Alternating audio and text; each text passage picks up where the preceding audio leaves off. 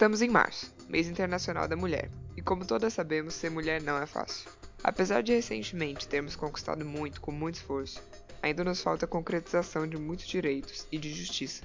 Em meio a um turbilhão de pautas, emoções e polêmicas, a Rádio Pep hoje busca responder uma pergunta muito simples. Como andam os esforços de todas as partes da sociedade para promover um ambiente melhor para se viver sendo mulher? Hoje quem fala com a gente é a pesquisadora Ana Carolina Nunes. A Ana investiga políticas de prevenção ao assédio sexual em transportes públicos e a gente resolveu chamar ela para um papo. Vamos lá?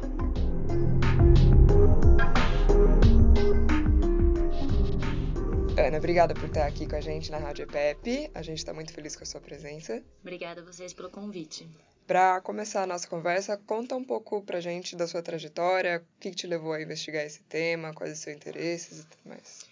Bom, é, eu faço doutorado em administração pública aqui na GV e eu vim parar na pesquisa acadêmica por causa do ativismo. Então, mais ou menos desde 2014 que eu sou envolvida no ativismo é, pelos temas de mobilidade, direito à cidade, combate à violência de gênero. E no meu mestrado eu pesquisei já políticas de combate à violência de gênero em municípios pequenos, é, e aí, para o doutorado, eu decidi é, continuar estudando combate à violência de gênero, mas concentrado na violência de gênero que ocorre nos, nos espaços públicos, e aí, especificamente, no assédio sexual no transporte público, que foi o tema, enfim, que eu é, comecei meio que a me enveredar no ativismo há seis anos, e eu achei que seria ótimo eu, enfim, tentar trazer isso para discussões acadêmicas. E por isso que estou aí. E você comentou comigo nas nossas conversas que você já fez um pouco de pesquisa sobre esse tema em um panorama com alguns países aqui na América Latina, né? Você quer falar um pouco pra gente o que, que você investigou, se você chegou a alguma conclusão? Bom, é, junto com uma outra colega, que é a Alice Junqueira, a gente fez um levantamento em 2017 sobre as respostas que alguns países na América Latina, então é, Brasil, Guatemala, Peru, Uruguai e Chile, é, vem dando em relação para tentar enfrentar o problema do assédio sexual nos espaços públicos, né? A gente não limitou para transportes públicos, nos espaços públicos.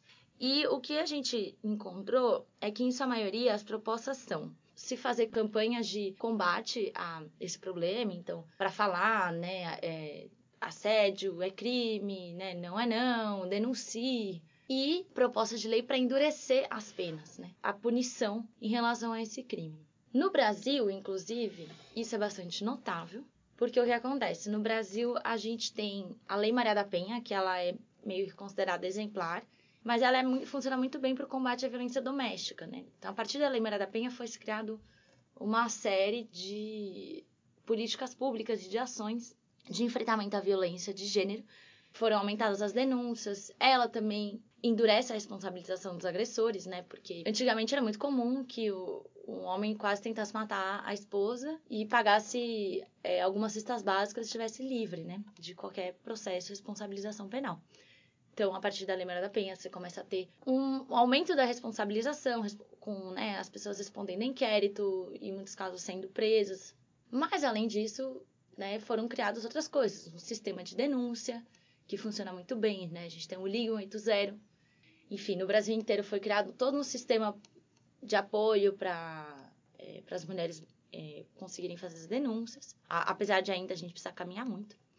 Mas tudo isso é muito concentrado no combate à violência doméstica. Então, a verdade é que a maioria das pessoas não sabe como fazer quando sofre uma violência de gênero em espaços públicos. Inclusive no transporte público, que é um espaço que normalmente é controlado por uma empresa né, uma empresa privada, na maioria das, das situações que presta o serviço, né, de transporte público, inclusive, e a gente não sabe como fazer a denúncia, que é muito diferente da Lei Maria da Penha. E, inclusive, a maneira como você é, responsabiliza os agressores é diferente. E aí, em 2018, teve uma iniciativa aqui no Brasil, é, que, inclusive, veio a partir da pressão de mulheres que trabalham na, com direito, promotoras, advogadas, juízas, e foi aprovada e sancionada uma lei, que é a Lei da, da Importunação Sexual, que cria uma tipificação penal. O que é isso? Passa a ser ter um crime específico no Código Penal para dizer o que, que é né, o, o, o abuso no, no transporte público. E antes disso não tinha, então? Não, antes disso não tinha um específico. Entendi. Mas muitos deles você poderia enquadrar como estupro, né? Então, por exemplo, o toque sem consentimento, né? O toque sem consentimento com, uh, com caráter, vamos dizer assim, libidinoso, ele já poderia ser enquadrado como estupro. Mas acontece que como as punições é, para o crime de estupro elas são muito, elas são mais severas, então muitos juízes e juízas eles acabavam não aplicando a pena. Então teve um caso muito exemplar aqui em São Paulo que faz uns, se eu não me engano, três anos, que era sobre o cara que ejaculou numa mulher dentro do ônibus na Paulista a decisão de um juiz de São Paulo, que considerou que não houve constrangimento num caso de abuso dentro de um ônibus, causou polêmica em todo o país. A posição do magistrado vai contra uma campanha lançada pelo Tribunal de Justiça e mais 15 instituições para combater o abuso e o assédio sexual. Constrangimento. O constrangimento não é o constrangimento causado à vítima, né? É o uso da força para constranger a pessoa a ficar ali. É, e na interpretação da, da, da pessoa, do juiz que julgou, não seria suficiente para configurar como estupro. É, mas, para várias pessoas, vários outros juristas dizem que em casos como esse daria para você enquadrar como estupro, né? Mas como a, a punição, a pena para estupro é muito longa, né? Então, muitas pessoas, muitos juízes e juízes acabavam não enquadrando nesse tipo. E aí, isso meio que foi a deixa para justificar a criação de uma lei específica para dizer, não, esses crimes aqui são enquadrados como importunação sexual, aí tem uma pena mais branda, mas mesmo assim é uma pena considerável, né, de dois a três anos, é, para dar conta desse tipo de crime. Tem outros que o que a gente consideraria, tipo assédio verbal, por exemplo, que ainda não estão na esfera penal, é, mas que, enfim, é, tem mais facilidade de ser enquadrados, apesar de, enfim, não vai dar uma uma pena com reclusão, né? Mas a pessoa vai responder o inquérito. Esse foi um caso muito emblemático no Brasil que provavelmente vai, vai engatilhar a aprovação de outras leis parecidas em outros países. Enfim, e aí eu acho que isso suscita uma série de debates sobre se é essa maneira que a gente vai encontrar, sobre essa maneira que a gente tem que defender para enfrentar esse problema. O que eu ia perguntar é se você vê uma perspectiva de melhora efetiva, não havendo juntamente com o enrijecimento da punição, a conscientização, né? É, então, assim, a conscientização, querendo ou não, ela, eu acho que ela já vem sendo feita, mesmo que, as, é, que o setor público não faça nada, a gente já vem passando por uma transformação no debate público, porque a sociedade civil vem trabalhando esse tema, né? Então, se a gente olhar para os 10 anos que se passaram, é, a gente vê que é uma década em que os debates sobre comportamentos machistas, sobre violência contra a mulher nos espaços públicos, nos espaços privados, ele cresceu em relevância. Então, é, isso ganhou muita, muita evidência. Quando eu comecei a, a, dialogar com o metrô, em 2014, ainda tinham pessoas dentro da empresa que não reconheciam que o assédio no metrô era de fato um problema para as passageiras, né? E hoje isso é inegável. O próprio metrô, as pessoas que trabalham lá dentro, quando vão defender as ações que, que adotam de combate a esse problema, falam: olha, isso é um problema, a gente precisa enfrentar. Então, a gente já teve essa evolução.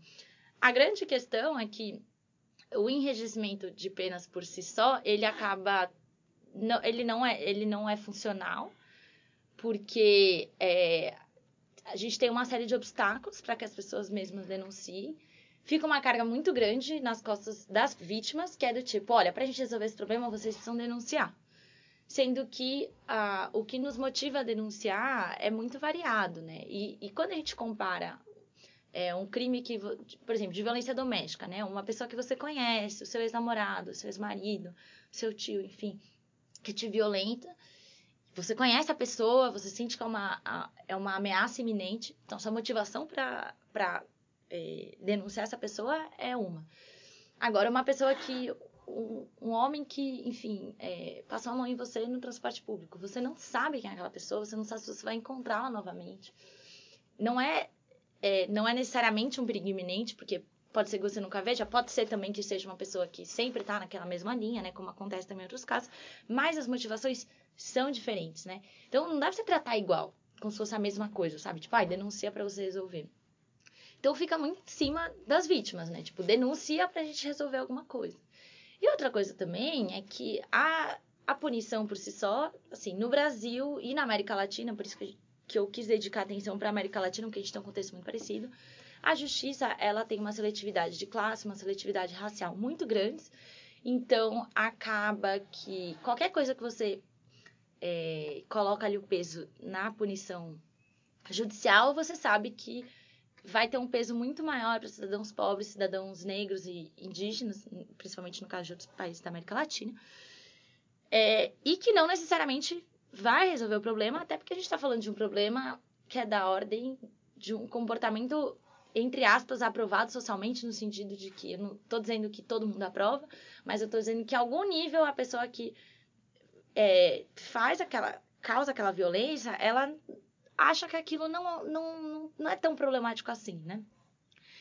É, e tanto na lei, Maria, na lei Maria da Penha mesmo, tem colocado lá é, a necessidade de se criar um sistema para você, aliás, de ter política para a recuperação é, dos agressores, né? Então, para os agressores passarem por grupos de reflexão, enfim, já existem algumas iniciativas muito legais aqui no Brasil, para que eles discutam com psicólogos e com outros homens que tenham sido condenados é, pela mesma lei, para que eles cheguem à conclusão de que o que eles fizeram é errado, eles não devem repetir. Isso é muito importante porque que o cara ele entra na cadeia porque, enfim, tentou matar a esposa, ele vai sair daquele lugar e provavelmente ele vai conhecer outra mulher. Quando ele não sai de lá já envolvido com outra pessoa, e a chance dele repetir, repetir aquele ciclo de violência é gigante, né? Se não passar por esse processo de reflexão. No caso da agressão ao transporte público, eu acho que isso ainda é mais forte, porque é, a gente, acho que socialmente, né, se você for olhar, muita gente vai falar, ai, mas é um absurdo, são os monstros que fazem isso, mas quando vai, né, quando você vai buscar, por exemplo, entrevistas de homens que fizeram isso, eles sempre têm uma, uma justificativa na cabeça deles, né? É, semana, é, algumas semanas atrás teve um caso do motorista do Uber que assediou a passageira, que era menor de idade, inclusive. Você não acha não problema a idade? É que eu sou menor de idade, né? Não é problema igual, cara. Seria é. problema se tu tivesse 13 anos. Eu acho que tu não tem 13 anos. E eu tenho certeza que tiveram acesso ao vídeo que ela postou me denegrindo e ela está sorrindo bem espalhada no banco é, em posições que eu até nem gostaria de citar aqui, pois eu não posso provar, afinal de contas ela não se autofilmou nesse sentido mas ela estava com um short do tipo Anitta, com a mini blusa, com as pernas abertas no banco e chamando a atenção. Essa é uma questão muito comum em, em crimes de violência de gênero, e por isso que a gente chama que é violência de gênero, né? Porque é, por, por, mais que a gente saiba que também ocorra contra homens, né? E que a maioria dos homens que sofrem é, assédio, eles, eles silenciam sobre isso também por causa do machismo. Mas é essa violência que tenta é, nos punir pelo nosso suposto comportamento sexual ou pelo que é esperado né, do, do comportamento, enfim, do, dos padrões de, de, gênero.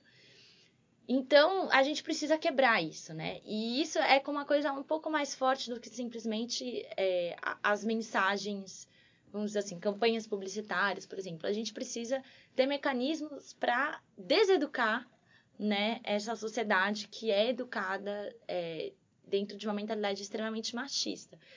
E eu acho que a aposta na punição ela é muito arriscada, porque ela mostra, isso mostra assim, ao longo da história que não tem efetividade, de fato.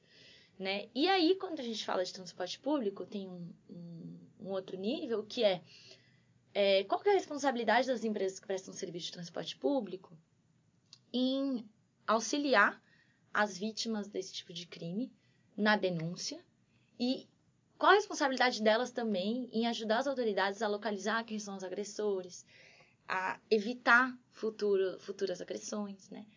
Eu acho que é uma discussão que a gente precisa ir um pouco mais longe e que é, ainda estamos no nível muito superficial, que é dizer o problema é que eles não são punidos. Você fala um pouco sobre a Lei Maria da Penha e como ela serve de exemplo para muitos países, né? Você acha que ainda assim o Brasil ainda está engatinhando? Ou comparativamente ele ainda tem como ser um pouco paradigmático para alguns outros países?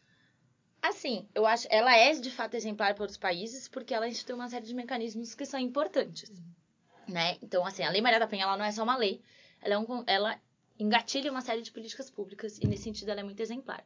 No que que a gente engatinha? Nas políticas públicas, né? Então, é, vou dar um exemplo para você.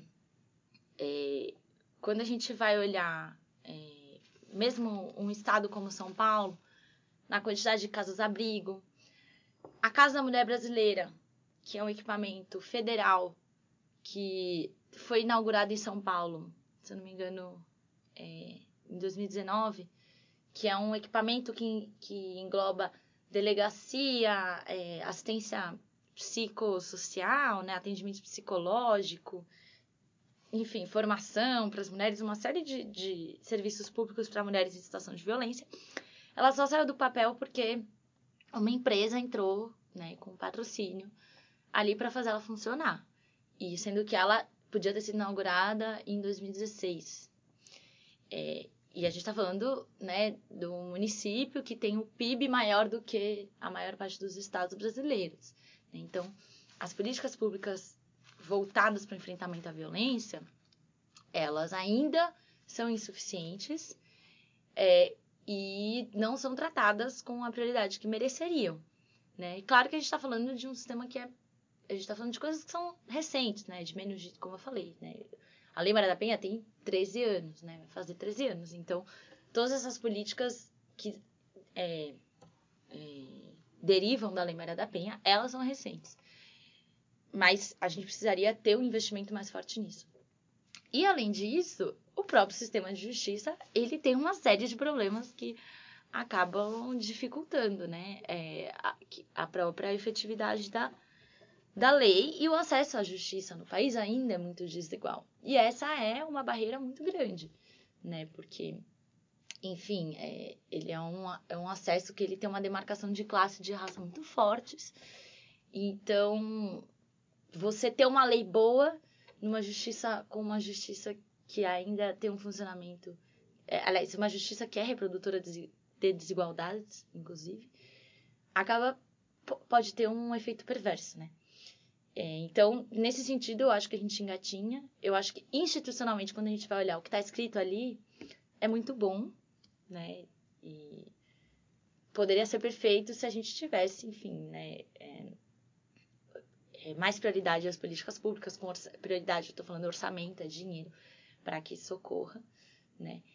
E também o que eu vi na minha dissertação é que assim, eu fui em municípios pequenos e eu vi que em municípios pequenos a capacidade de implementar políticas de enfrentamento à violência de gênero é muito menor, e aí quando você deixa isso na mão de municípios que já tem tantos problemas, já não tem dinheiro para fazer nada, aí o buraco é ainda mais embaixo, né? Porque aí você fica é, joga nas costas ali de gestores que não têm orçamento, não não têm capacidade institucional de resolver problemas que às vezes são muito sérios naquela, naquela localidade. Conta pra gente então um pouco sobre a sua pesquisa no seu doutorado.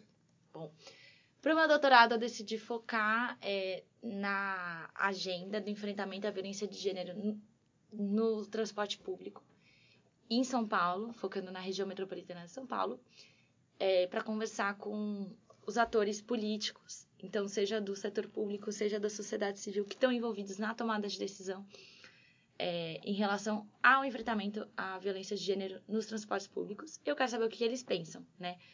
É, se eles pensam que a solução para isso é a gente investir mais em é, aumentar a punição, investir mais em campanhas, ou fazer conscientização, o que seja.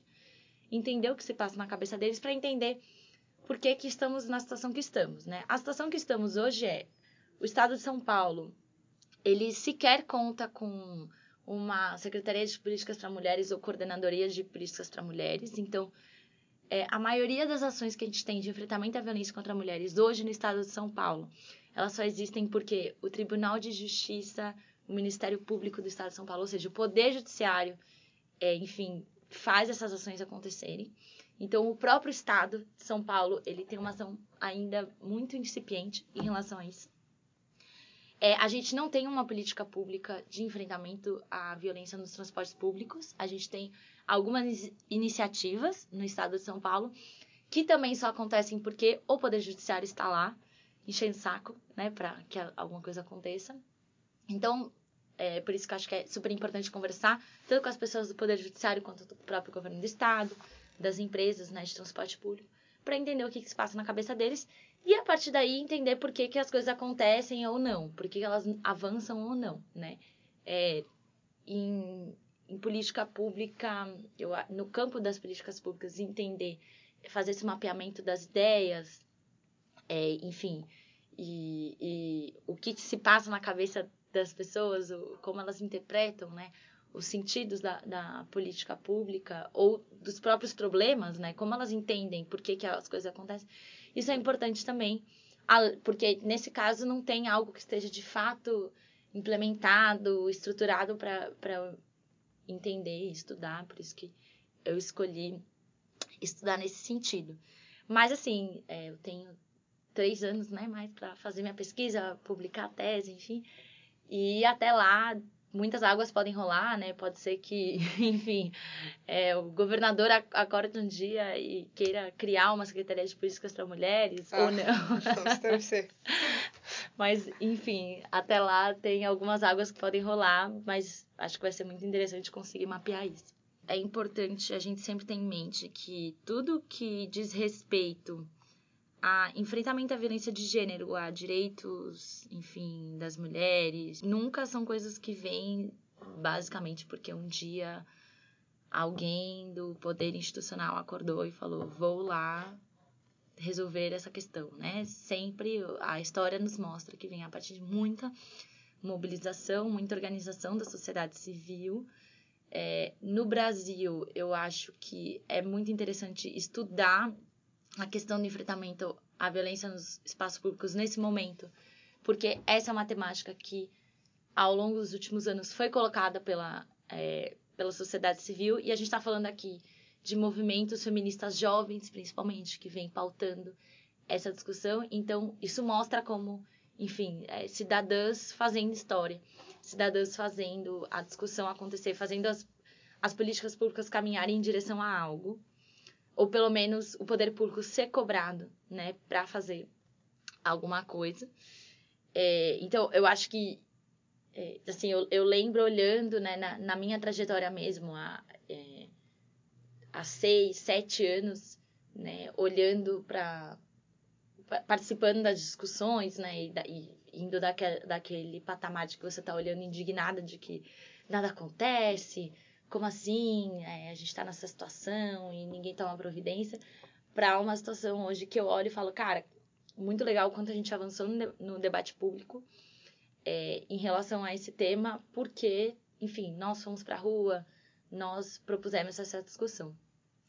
É, e aí, para fechar, eu queria é, falar que aqui na GV a gente, junto com outras alunas e com a supervisão da professora Marta Fará, a gente tem um grupo de estudos de gênero e políticas públicas, que ele se reúne uma vez por mês. Reunião que a gente se junta e discute, enfim, marcos teóricos, textos que ajudem a gente a refletir sobre o que está acontecendo, ajuda a entender o que, que é, são os movimentos de mulheres, os movimentos feministas brasileiros, e também ajudar quem está construindo aí pesquisas, olhando para as questões de gênero, principalmente na área de administração pública, mas enfim, todo mundo é bem-vindo, seja da pós, da graduação, de dentro da GV ou de fora da GV, para participar dessa discussão. Então, é só chegar junto com a gente, para a gente também trazer mais, né, essas questões para as pesquisas, para os nossos TCCs, para as nossas iniciações científicas, né, para engordar, é, engrossar mais o, o caldo dessas discussões. Ana, obrigada pela sua presença aqui na Rádio EPEP, foi muito enriquecedor. Obrigada. Esperamos tê-la de volta novamente. Depois da tese, né?